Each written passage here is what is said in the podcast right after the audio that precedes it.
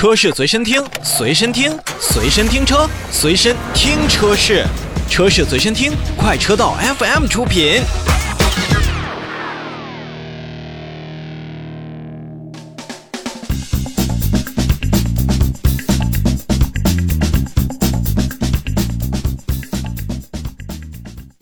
说完了本田品牌在海外市场当中的一个为 SUV 所推出的子品牌，或者说是套件专用体啊，咱们来看一看今年一百周年岁数的林肯品牌。那虽说一百年不如咱们很熟悉的 BBA 的历史更加的深厚。但是说实话，这几年国内市场比较优秀的表现，就让我们消费者在选择一台 SUV 车型品牌的时候呢，往往会把林肯哎放进了备选的车型当中。其实回望林肯品牌的百年历史，如很多工程师品牌一样。其实林肯的发展也是充满了自己的创新和变革的。亨利·福特在妻子克拉拉以及儿子埃德塞尔·福特的支持和帮助下，以八百万美元从著名发明家兼汽车设计师亨利·利兰当中去收购了林肯汽车公司的时候，可能谁也不会想到，在一百年后的今天，这个品牌会在大洋彼岸的中国开创着属于自己设计的全新篇章。如同刚才所提到的一样，在林肯品牌创立的早期取得的成功，主要就是得益于埃德塞尔·福特的影响力。因为他的一句名言叫做“父亲造出了最受欢迎的汽车，而我要造出流芳百世的经典”。那林肯品牌在早年间也是充满了对于设计和前瞻的独特性的追求。背靠着福特品牌，在见证了彼时福特 T 型车成功的同时，林肯品牌也在尽力追求着自己设计的创新与改革。在一九三六年 Zephyr 车型推出的时候，那么不仅是让林肯品牌拥有了首款流线型车型设计的这么样的一个造型，更是为林肯品牌在后续多年间都使用着这样的设计样式。而在一九三八年年末，一台具有欧陆风格的 Zelfa Continental 的敞篷跑车问世，不仅是受到了广受的好评啊，更是为之后林肯 Continental 车型，就是大陆车型打下了一个基础。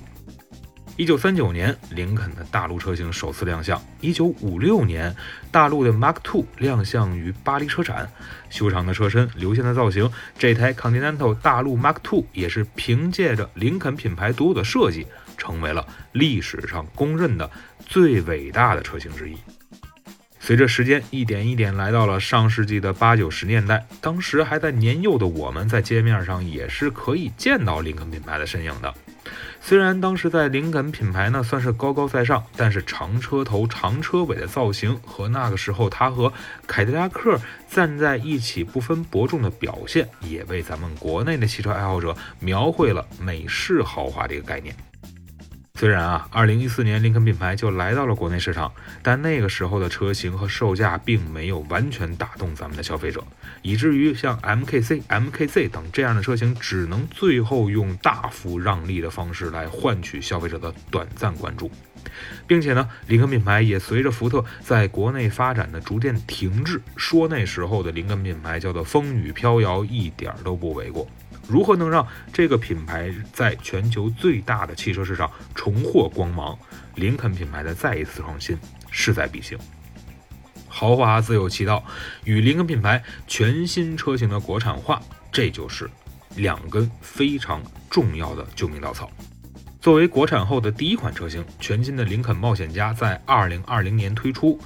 当时二十四点六八万元到三十四点五八万元的价格和全系二点零 T 发动机，加上五十项基础配置，杀入了豪华 SUV 的战场。值得肯定的是，林肯的全新冒险家并没有用大幅降价来换取市场销量，而是通过自身的产品力，让冒险家的销量一路攀升。去年全年，二零二一年单车的销量已经超过了五万台。国产三剑客的成功，也让林肯品牌在国内拥有了再次挑战轿车市场的勇气。在去年的广州车展上，全新的林肯 Z 也是完成了全球首秀。这台以国内设计团队为主导的全新车型，也代表着林肯品牌未来设计的发展方向。而林肯中国总裁毛京波也表示，期望这台林肯 Z 能如全新林肯冒险家一样，成为林肯品牌在国内的又一爆款。不仅车型在进化，这豪华自有其道的林肯也在加速着林肯之道的升级革新。首家全新林肯之道体验中心的落成，也是代表着这一百年品牌将豪华体验、互联互动和共创空间融为一体，用传统经销商的 4S 店为基础，打造服务内容更加丰富的使用空间。这市场发展不断向前，百年历史的林肯品牌呢，也势必向着智能化和电气化迈进。在二零三零年前，据称林肯品牌将要完成推出完整的智联化、电气化的产品阵容。那期望那时候的林肯品牌呢，也能够像现在我们看到的林肯冒险家和林肯 Z 一样，能够用相对更为合理的价格和更好的配置体验，让咱们国内消费者获得。更多的满足。